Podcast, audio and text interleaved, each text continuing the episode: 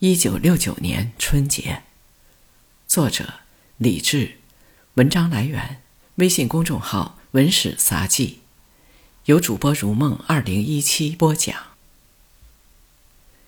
严寒，大雪纷飞，新的一年开始了。每天照样请罪写检查。人民日报元旦社论指出，死不改悔的走资派只是一小撮。似乎给牛鬼们带来希望。专政人员训话时号召大家抓住时机，彻底交代罪行，不当死不悔改。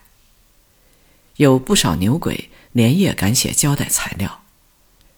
我实在找不出值得交代的东西，生活依旧，按时作息。我知道这又是态度问题，但有什么办法？说实在的，我想的最多的是春节能否回家。已经有半年多没有回家，真说不出是什么滋味。当然，即使放别人回家，也可能把我一人扣下来。这已有两次潜力，不能不做最坏的思想准备。除夕下午刚上班，就开始写罪行材料。专政小组来了一个人，他先讲了许多报纸社论的精神，终于宣布所有牛鬼放假四天。这可真是天大的好消息！尽管我努力控制自己的情绪，喜悦之情也难免流露出来。其他牛鬼也如此。有几条纪律必须遵守。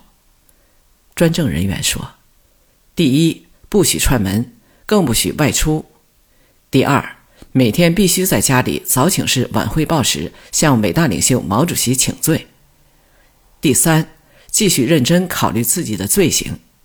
第四，要向全家交代一次自己的罪行。第五，春节回来交一份书面思想汇报。只要能回家，其他事儿都好办。下午五时半回家，全家人都很高兴。我爱人说，儿子早知道这个消息，全家人都在等我。爱人还做了好吃的，一个小方桌，四把小椅子。平常我们一家就是在这儿吃饭的，坐在一起团圆了，感到特别亲切。尽管被关押半年多，我的精神未垮。我爱人和子女从不相信我是坏人，因而并无悲伤情绪。可是大年初一却碰上一个难题。大约在八时半，我们这一层楼的革命群众都开始早请示了，相继传来“敬祝四个伟大领袖万寿无疆”和“敬祝林副统帅永远健康”的呼声。我赶快按照专政小组的规定招呼全家开始早请示。可是当全家四人站在毛主席像前，谁来带领呢？我身为黑帮，没有资格。我爱人说：“我从来没有带领过，让女儿带领。让女儿带领早请示应该没问题，因为文革初期她参加过机关的宣传队，有表演能力。”我立即支持我爱人的意见，叫女儿带领，但女儿坚决不愿意。没人带领，怎么早请示呢？没办法，我只有叫儿子来领。我儿子当时很小，严格来说，让他带领似不够严肃。出乎意料，儿子也不愿意，似乎谁也不愿做这件傻事儿。无可奈何之际，全家都支持儿子来带领。儿子毕竟年小，被迫带领全家敬祝伟大领袖万寿无疆和副统帅的身体永远健康。总算完成了这个规定，可是勉强儿子这样做，现在想来也感到歉意。我爱人不愿带领，当然能理解。两个孩子为什么不愿意呢？可能都对这种封建的形式主义的东西感到厌倦了。在公开场合不能不跟着喊几声，在家里却不愿带领。可惜洞察一切的领袖不知道这个情况。以后听说伟大领袖对副统帅搞个人崇拜，以及什么四个伟大之类，早就不高兴，而且厌烦了。如果及时传达了这个最高指示，我们何至如此尴尬？向全家人交代自己的罪行一事安排在初二下午。我们围坐在小方桌四周，我爱人了解我的情况。所谓交代，实际是对两个孩子。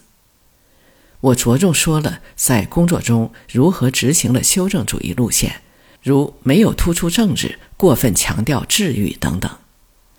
这些事儿几乎是所有当权派皆有的罪行，已成套话空话。孩子们司空见惯，听烦了，听过就算了。当谈到十几岁写过一些错误作品时，女儿发生兴趣，要我举例说明。我说自己十五岁时所写的一首小诗，名叫《野草》，全文是：温室的花朵需要一定的水分、温度和阳光，我们却不断的像野草，从荒原、坟堆、石缝、瓦砾中发芽生长。女儿听了，立即说：“这有什么错？”不做温室的花朵，在艰苦的环境中成长，我觉得挺好。这首诗谈不上好，但也没什么错。当时是一九四五年，面临国民党的黑暗统治，不可能要求有好的环境。我也只有十五六岁，思想水平不高。我很高兴女儿能分辨是非，但只能违心的按照革命群众批判的语言说。她既没有突出党的领导，也没有依靠群众的思想，只强调了个人奋斗。女儿没有表态，我不得不反复批判，大有他不服我则不停之势。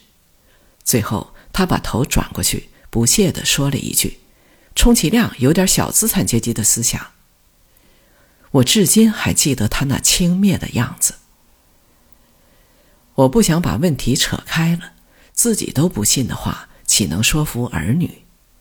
趁此机会，我说被捕问题，我没悔过，没自首，更没出卖同志，只是执行修正主义路线的罪行是该受审查、该被批判的。假戏真做，我想让孩子对我的问题心中有个底。这个规定任务就算完成了。还要写思想汇报，这也是令人头疼的事儿。从一九六六年被揪出来开始，规定我每周写份思想汇报。如果写真话，这并不难，一千字半小时即可。但那时候哪能容你讲真话呀？除非你甘愿被折磨。讲点轻描淡写的违心话也不行。会说你不触及灵魂，不暴露思想。每当写思想汇报时，我常坐在桌前，一两个小时无法提笔，万分苦恼。别有用心的某人多次借此大做文章。初四下午又面临这个局面，折腾一两小时后，我不得不提笔写思想汇报。首先感谢革命群众给我们放假，让我们回家过春节。接着表明遵守了各项规定，没有外出和串门，按时在早请示、晚汇报时向毛主席请罪，认真向家人交代了自己的罪行等等。最后决心要用毛泽东思想改造自己，重新做人，并高呼几项“必呼万岁”的口号。全是老石子文化大革命八股。明天清早得回关押之地了，难得的最后一息，从吃晚饭到上床，与两个孩子说不完的话。深夜又与爱人讨论国家和个人的前景，说来说去，谁知道这文化大革命要革到何时为止啊？这就是我一九六九年的春节。